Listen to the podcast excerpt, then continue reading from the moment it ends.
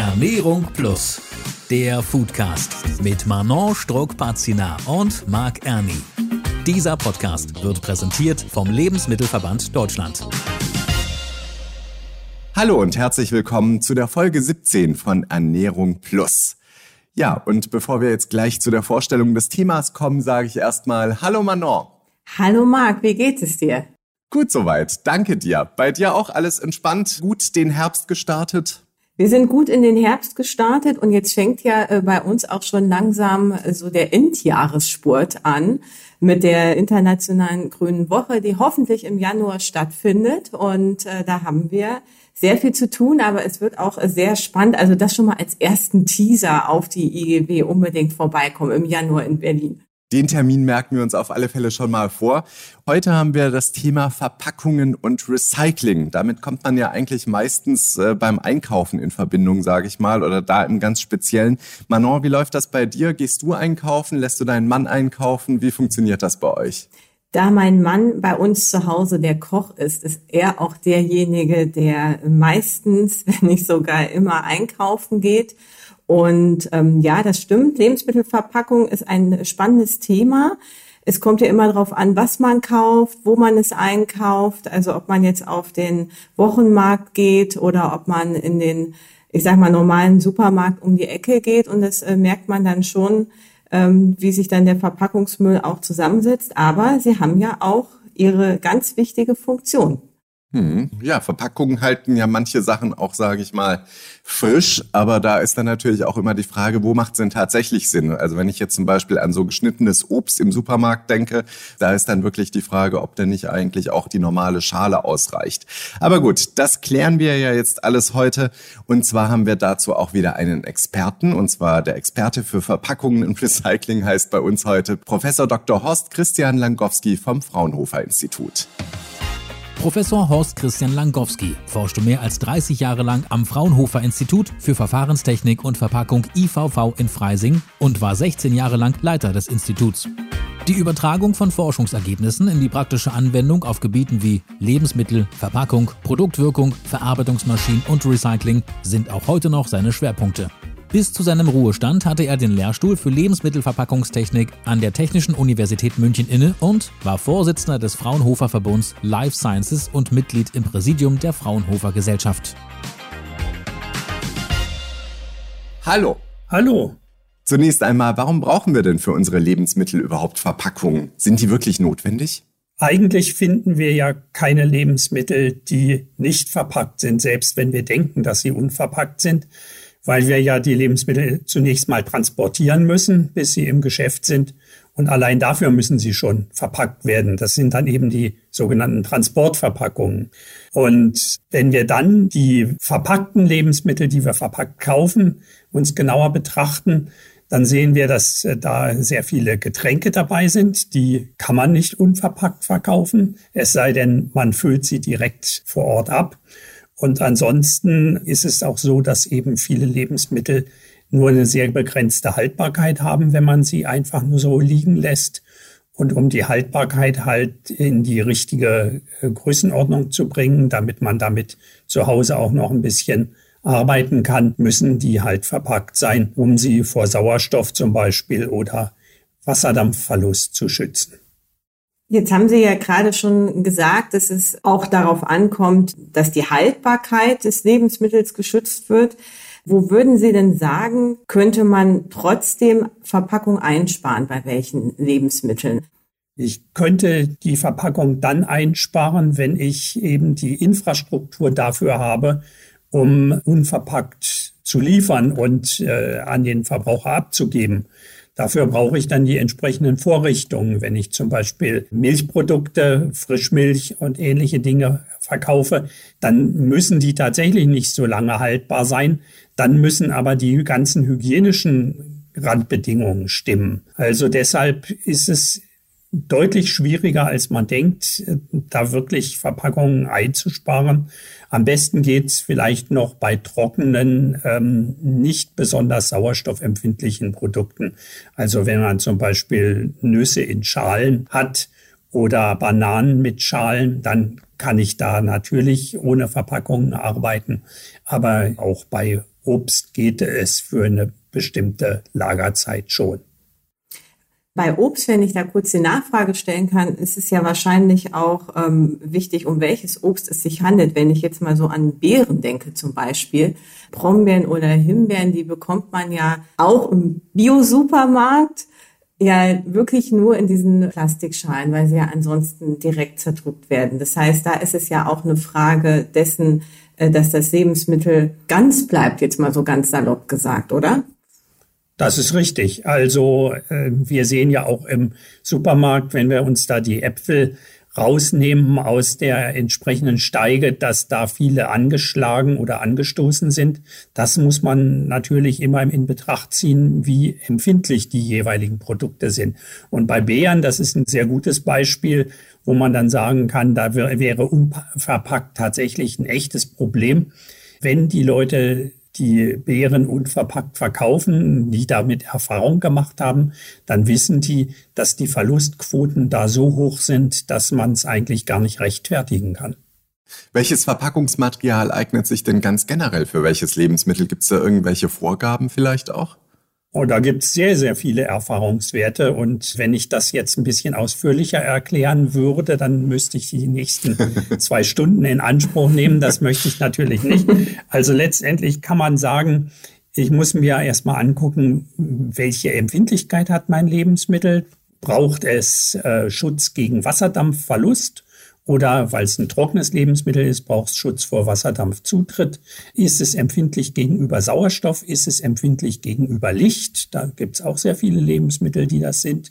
Ist es empfindlich gegenüber Aromaverlust? Das sind so die üblichen Sachen, die man berücksichtigen muss. Und die wichtigste technische Eigenschaft, die man dann der Verpackung zuordnen kann, sind die sogenannten Barriereeigenschaften. Das heißt, wie verhindern sie dass ein Stoffaustausch mit der Umgebung stattfindet.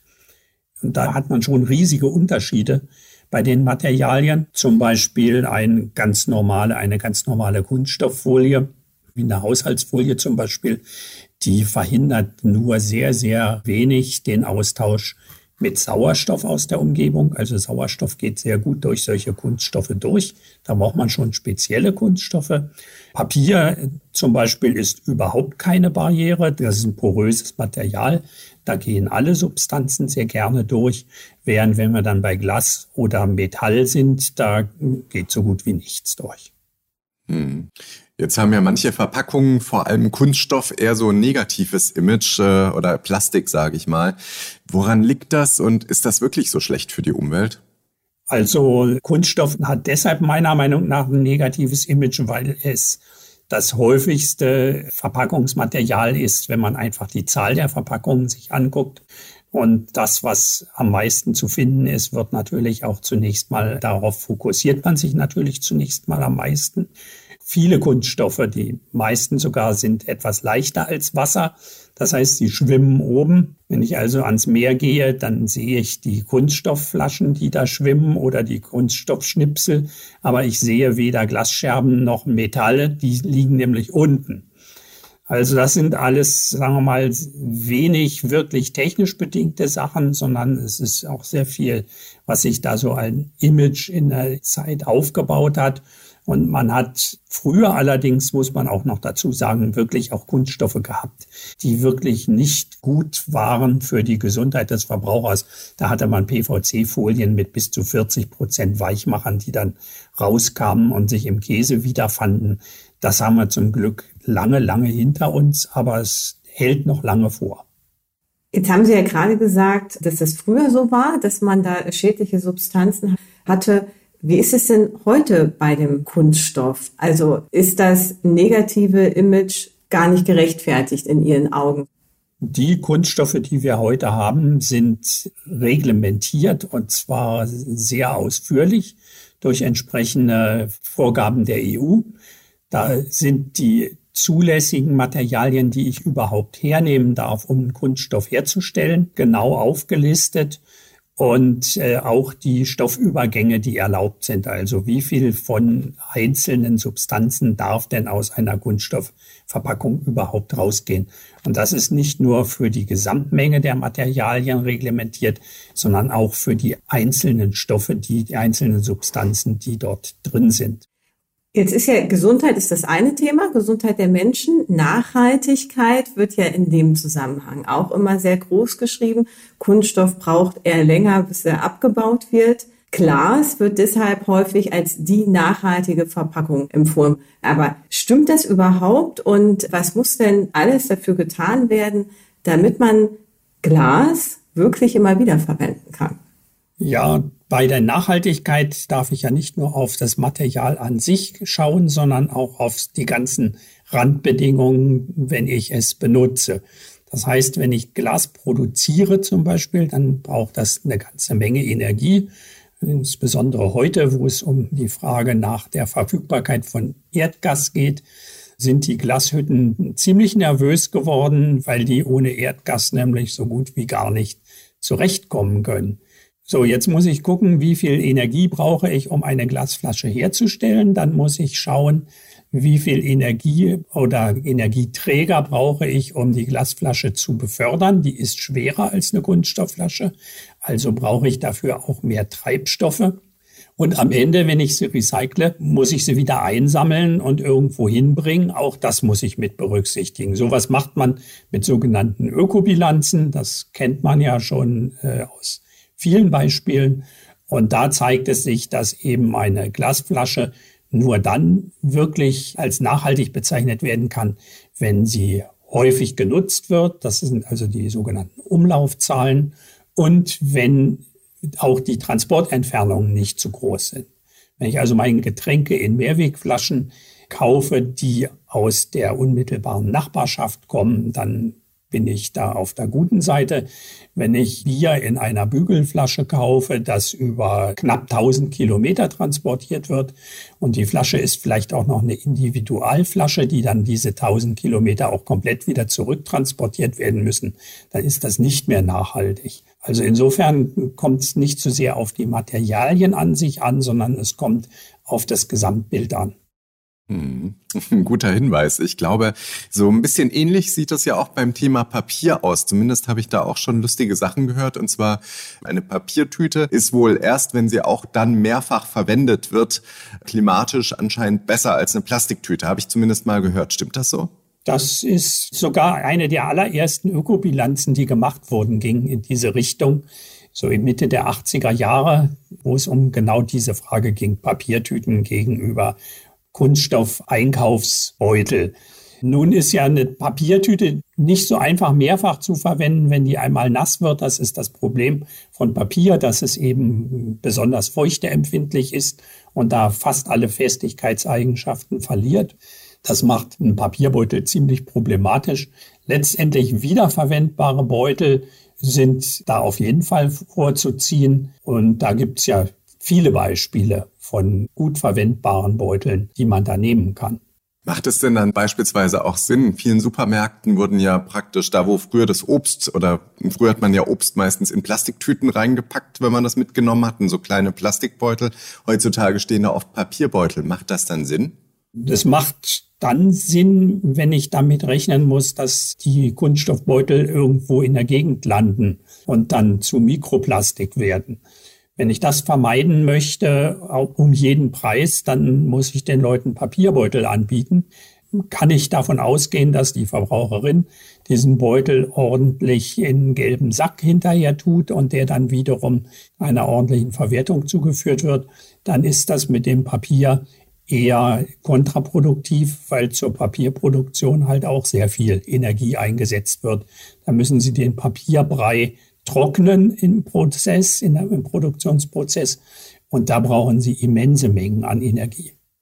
Eigentlich hätte ich Sie jetzt an der Stelle gefragt, was denn Ihrer Meinung nach echte Alternativen zu Kunststoff sein können. Aber ich habe das Gefühl, wir brauchen gar keine. Habe ich Sie da richtig verstanden? Das sehe ich auch so. Also es gibt natürlich immer wieder Alternativen. Ähm, es gibt ja auch Beispiele, wenn Sie sich einzelne Produkte angucken, dann finden Sie die Produkte sowohl in Glas als auch in Metall als auch in Kunststoff verpackt. Wenn Sie Oliven zum Beispiel nehmen, finden Sie in allen Materialien. Und da kommt es eben immer auf den Einzelfall an und gar nicht so sehr, gibt es eine Alternative von dem einen zum anderen Material. Weil die Materialien, die wir haben, die haben sich in sehr langer Anwendungszeit äh, herauskristallisiert sozusagen. Und damit hat man das auch schon sehr, sehr gut optimiert, was da läuft. Also die Prozesse und auch die Herstellungsprozesse und auch die Materialien selbst. Am besten ist dann aber schon einfach unverpackt. Das steht ja wahrscheinlich außer Frage. Glauben Sie, dass das ein Trend ist, der weiter wächst oder eher einer, der wieder verschwindet? Wir haben ja jetzt schon ganz viele Unverpackt-Läden, auch in Deutschland, die in allen Städten zumindest aus dem Boden sprießen. Auf dem Land sieht da die Verteilung noch ein bisschen anders aus. Ja, also ich glaube schon, dass der Trend bleiben wird. Also es wird diese Unverpacktläden weiterhin geben. Da bin ich mir ziemlich sicher. Die haben allerdings auch ihre Probleme, ähm, die man natürlich nicht so einfach sieht. Die Anlieferung geschieht ja natürlich auch in Verpackungen. Ganz ist das so? Bei ja. allen Unverpacktläden? Ja. Okay. Also äh, letztendlich ist auch eine Transportbox eine Verpackung. Okay, das heißt, die haben dann also Leute, die packen aus vorher, bevor sie es dann unverpackt verkaufen. Richtig. Also die müssen zum Beispiel haben die Papiersäcke, wo dann die ganzen Nüsse zum Beispiel, die man da kaufen kann, drin sind. Die müssen sie dann irgendwo in die entsprechenden Spender reinschütten. Und aus den Spendern holen sie sich dann als Kundin oder Kunde wieder raus. Also ohne eine Verpackung zwischendrin geht es gar nicht. Und die äh, Verpackung dafür, das ist auch nicht ganz unproblematisch. Also die haben da schon mit einigen Problemen zu kämpfen. Und der nächste Punkt ist dann, wie steht es mit den Hygienebedingungen am Verkaufspunkt? Besonders bei Milchprodukten. Wir hatten schon vor 30 Jahren eine sogenannte stählerne Kuh.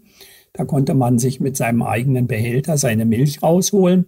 Die sind ziemlich schnell wieder vom Markt verschwunden, weil man die Hygieneprobleme einfach nicht in den Griff bekommen hat. Deshalb die unverpackt Läden, ja, für eine bestimmte Produktpalette, aber die wird sich nicht wesentlich ausweiten gegenüber dem, was wir heute haben, nehme ich mal an. Mehrwegsysteme dagegen, da gehe ich davon aus, da werden wir mehr von haben. Ich bleibe trotzdem noch einmal kurz beim Thema unverpackt. Und zwar, wir als Lebensmittelbranche haben ja auch immer ganz oben auf der Agenda das Thema Lebensmittelverluste. Mhm. Und wenn wir jetzt an das typische Beispiel denken, die, die Gurke im Supermarkt, einmal die unverpackte Gurke und einmal die Gurke, die in Folie eingeschweißt ist. Die in Folie eingeschweißt ist, hält länger. Die andere hält nicht so lange. Das heißt, es kann durchaus äh, dazu führen, dass sie äh, zu Hause eher weggeworfen wird, weil sie vielleicht auch vergessen wird. Wie können wir dieses Dilemma zwischen vielleicht zu viel Verpackung, aber wenn wir sie weglassen, vielleicht einen Anstieg der Lebensmittelverluste auf der anderen Seite. Wie können wir das lösen? Richtig lösen können wir es gar nicht. Die Gurken, die nicht eingeschweißt sind, die werden ja meistens sehr weit transportiert, zum Beispiel aus Spanien. Da geht schon eine ganze Menge vor dem Laden verloren. Und letztendlich äh, war es nicht der Kundenwunsch, dass man solche Hüllen gemacht hat, sondern es war letztendlich die, die Forderung des Handels, damit die Gurken äh, auf dem Weg zum Handel nicht schon zu einem gewissen Prozentsatz verderben. So, was ich natürlich jetzt sagen kann, ist, eine der Ursachen für die Notwendigkeit ist ein, sind einfach die langen Transportwege. Da kann man natürlich was dagegen machen. Das heißt aber nicht weniger als eine Umstrukturierung unseres gesamten Wirtschafts- und Handelssystems. Was man auch noch machen kann, ist natürlich die Transportboxen, in denen die transportiert werden, zu optimieren. Und ich kann dem Kunden vielleicht auch noch was anbieten in Form einer individuellen Transportbox, in die er seine Gurken immer wieder reintun kann, sodass er im Kühlschrank dann auch nicht so schnell austrocknet. Das sind Möglichkeiten. Aber Sie sehen, das ist alles gar nicht so einfach und ähm, mit, mit vielen einzelnen kleinen Schritten verbunden. Okay, also wenn ich Sie so ein bisschen richtig verstehe, dann ist das hier auch so ein bisschen ein Plädoyer für Verpackungen, was ja auch durchaus Sinn macht, weil es wahrscheinlich gar nicht ohne Verpackungen geht. Sie sagen aber, es kommt wirklich dann aufs Recycling darauf an. Wie funktioniert denn überhaupt Recycling? Ja, Recycling äh, kann ich erstmal eine trockene Definition bringen. Heißt, ich nehme einen Werkstoff, der gebraucht ist, mache einen Prozess mit ihm, in dem ich ihn möglichst als solchen erhalte und nicht wieder in seine Bestandteile äh, runterbreche und verwende ihn anschließend für einen gleichen oder einen ähnlichen Zweck wieder. So, das im Kunststoffbereich ist das ganz klar und auch im Metallbereich. Man nimmt die Materialien, schmilzt sie auf und verarbeitet sie wieder zu neuen Verpackungen oder auch anderen Produkten. Das wäre sozusagen ganz grob das Recycling und so, wie es funktioniert. Im Detail gibt es da natürlich jede Menge Probleme, die nebenbei gesagt umso kleiner werden, je höher die Temperatur ist, auf die ich das Ganze dann wieder bringen muss. Also beim Glasrecycling habe ich andere Probleme oder auch weniger als beim Kunststoffrecycling, weil sich beim Kunststoff eben alle möglichen Verunreinigungen, die sich so im Kunststoffabfall an den Kunststoff anlagern, die finde ich da drin dann noch zu einem gewissen Teil.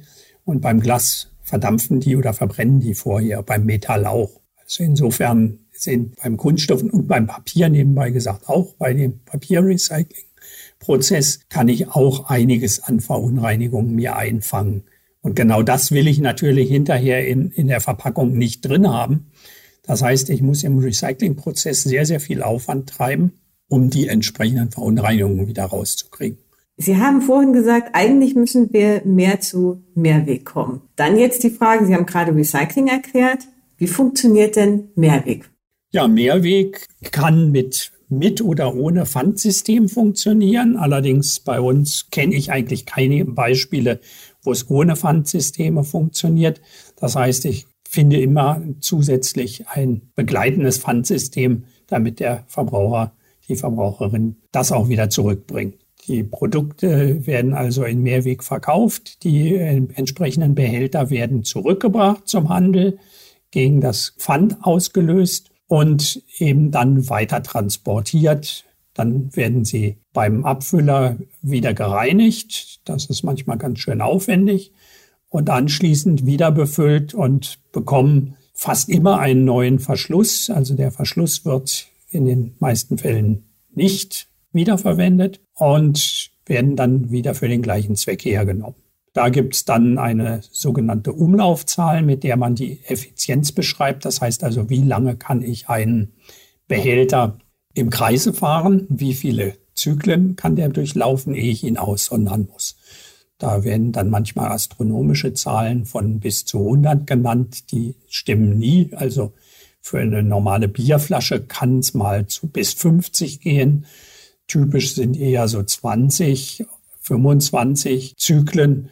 Und bei einigen Verpackungen kommt man gar nicht dahin, weil es einfach viel zu lange dauert, bis die zurückgehen. Also eine Bierflasche zum Beispiel, können Sie unten drauf gucken, da ist das Herstellungsjahr eingeprägt. Da finden Sie durchaus 20, 25 Jahre alte Flaschen in Ihrem Kasten, wenn Sie den zu Hause mal genauer angucken. Das heißt, Mehrwegsysteme erfordern viel Logistikaufwand, viel Transporte, etliches an Reinigung und äh, sie haben auch viele Einwegkomponenten mit dabei. Die Etiketten sind Einwegkomponenten, die Verschlüsse sind Einwegkomponenten. Wir müssen schon an mehr intelligente Mehrwegsysteme denken, aber wir müssen eben auch die Einschränkungen berücksichtigen und können nicht einfach schematisch sagen, alles muss jetzt in Mehrweg geliefert werden. Das geht nicht immer. Bis das Ganze aber organisiert wird, können wir uns ja eigentlich nur irgendwie selbst behelfen, sage ich mal. Gibt es denn da irgendwelche Tipps, die Sie haben für die Entsorgung und Wiederverwendung von Verpackungen, wo Sie sagen, okay, das würde tatsächlich helfen, solange bis wir da vielleicht irgendwie eine einheitliche Geschichte dann auch im Sinne des Mehrwegsystems hinbekommen? Ich hätte schon ein paar Tipps. Ich hätte auch schon ein paar Tipps an die Entwickler von Verpackungen auch, die nämlich auch manchmal ihre Hausaufgaben nicht so besonders gut machen. Mein Lieblingsbeispiel da sind die mehrteiligen Joghurtbecher. die also innen drin einen Kunststoffbehälter haben, außenrum einen Papiermantel, einen Kartonmantel und dann noch den Aluminiumdeckel. Für den Verbraucher, die Verbraucherin wäre mein Plädoyer bitte, das alles ordentlich trennen. In der Realität wird es fast nie gemacht. Und äh, für die Entwickler von solchen Behältern bitte es so machen, dass man es auch gut trennen kann.